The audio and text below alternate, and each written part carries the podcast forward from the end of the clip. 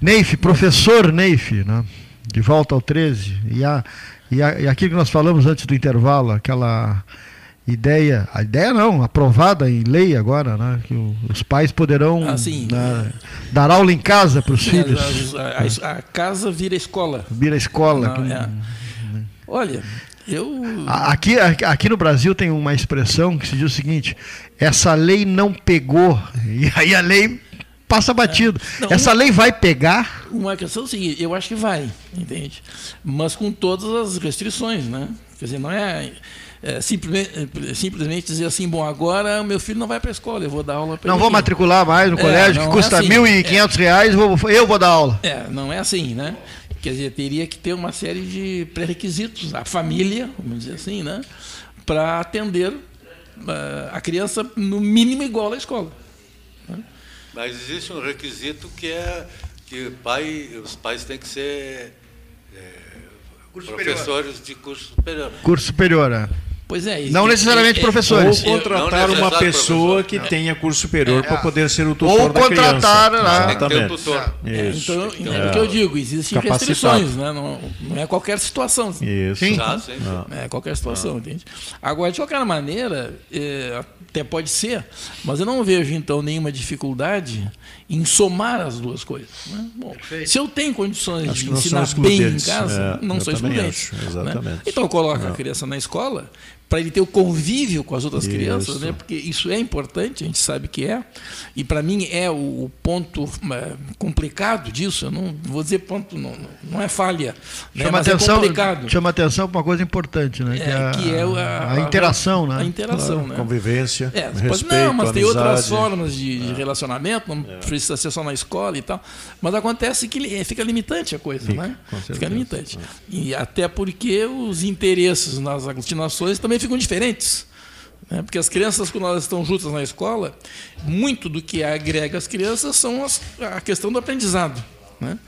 Ora, se isto fica um pouco dificultado, porque passam a não ter convivência, vamos dizer assim, com os iguais, né?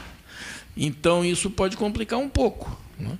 porque as pessoas elas não aprendem só nos livros, elas aprendem com a convivência, né? Então a, a- e não só com a convivência em casa, né? Isso ajuda muito, mas não é tudo, né? Mas como a gente não sabe bem todos os motivos que levariam a, a esse tipo de, de situação, né? então a gente não pode dizer que ele não é bom ou, ou- ou é menos é, eficiente, não, não dá para dizer assim, né? mas que é mais complicado é. né? É mais complicado. E eu não sei como é que se faria, a não ser provas ou exames que não são feitos em casa, né? para que essas pessoas tivessem, então, uma, é, uma aprovação para qualquer. É, vai ter que ter um currículo a seguir, né? Sim, tem que- O, o nosso ouvinte, o Bernardino, diz assim: agora no colégio público a criança até a terceira série não reprova mais. Eu acho que é uma regressão, diz ele. É, eu, aí, aí é uma coisa complicada, porque quando fizeram a mudança para nove anos o fundamental, né, em vez de somar em um ano após o oitavo, eles eh, promoveram o pré o pré o pré B, o segundo pré, vamos dizer assim, né? Eu nunca Pré sei B. se é o B, é o B, né? Pré Então B. promoveram para primeiro ano.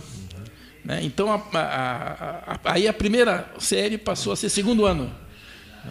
Ou seja, a criança com seis anos ah, se habilitou a entrar no primeiro ano. Consequentemente, o nono ano ficou Com- mais um ano. Claro, e o, o nono ano, na verdade, seria a oitava série, né? Isso Ficou o, o nono ano. Bom, então não, não houve muito crescimento na ideia, até porque, eh, embora as- muitas crianças aprendam a ler bem com seis anos, não é a regra.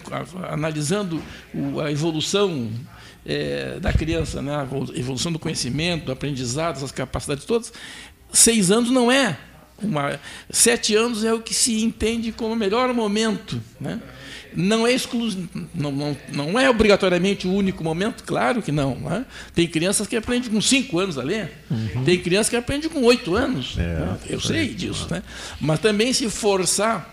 Então aí surgiu uma situação que foi uma acomodação para esse erro, porque não quiseram assumir o erro. Né? Que é o seguinte: então não precisa aprender a ler com tanto primeiro ano passa para o segundo e passa para o terceiro. Né? Então, em vez de é, aprender de uma forma seriada, vamos dizer assim, né? Então, aprende assim, a cada três anos tem uma avaliação, mas não é a avaliação do, só do terceiro ano, da sequência toda. Ah, ela não foi, não foi aprovada do primeiro para o segundo ano. Não. É como a, a criança não é aprovada do primeiro bimestre para o segundo bimestre. Né? Mas acontece que o segundo bimestre é uma, o resultado do trabalho do primeiro bimestre. Assim, o segundo ano, o resultado do trabalho do primeiro ano. Né? Então, o que, que aconteceu? Esse sistema de é, avaliação de três em três anos, que existe, né? Ficou só para esses três primeiros anos. Depois segue seriado. Né? Ou seja, é uma mistura de gnu com jacaré. Né? Primeiro. Segundo lugar, os nossos professores, em geral, não é, se prepararam para esse tipo de situação. Né?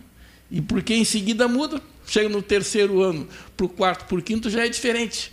Quer dizer, então fica muito difícil de levar adiante essa ideia. Tanto é difícil que é comum as crianças chegarem no terceiro ano estarem alfabetizadas. É, essa é a, é a, é leitura externa.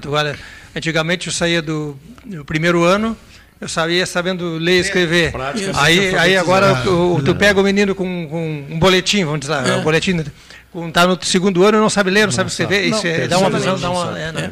é E, como, e como isso se, é, é, se criou, esse estigma, vamos dizer assim, tem crianças no quarto e quinto ano, e os professores que estão me ouvindo agora vão concordar comigo, é? porque eu, eu ouvi isso de vários professores, em vários momentos, de alunos chegar no quarto, quinto ano e mal escreverem o nome, isso. quando conseguem escrever. É. Muitos Exatamente. alunos é a situação. É. Isso existe, isso é real, isso é concreto. Né? Então, isso é grave. Há que se fazer uma, um trabalho muito grande para que a educação básica efetivamente funcione, né? porque é dar é, os egressos da educação básica que vão ser os universitários. Né? Olha, se eles chegam lá com, é, com dificuldades, né, vamos chamar assim, chegam é, deficientes no processo de, de, de leitura, né, de escrita, das quatro operações e tudo mais, que eles não compreendem esses processos. Eles apenas sabem que eles existem e repetem. Né? Então, isso acontecendo, Lá na universidade vão ter problemas sérios. Exatamente. E temos problemas sérios. E temos. Assim, ah, como é que tu sabe disso? Pô, eu trabalhei 22 anos na universidade, eu sei as dificuldades. Eu sei. Ah, sala de aula, pô. Exatamente. Tá. Não só na universidade, mas na sala é, de aula, então, né? Então, esses problemas criados em gabinetes né, terminam tendo graves e sérias consequências. Graves e sérias. E nós estamos aí vendo as consequências disso. Né? Ah. E Neif, eu ah. acho ainda um agravante vai ser a pandemia, né? Porque esse período Sim. desses dois ou três anos aí que as crianças né, estão reclusas ou impedidas, seja lá o motivo que for, não, não tem condições de recuperar. Foi um tempo perdido. Já tenho ouvido também, como tu bem disseste, professores também ficando horrorizados, não? Sim, sim. Porque o, o aluno não rendeu em casa absolutamente 10, 15, 20% do que reuniria, renderia na escola, não?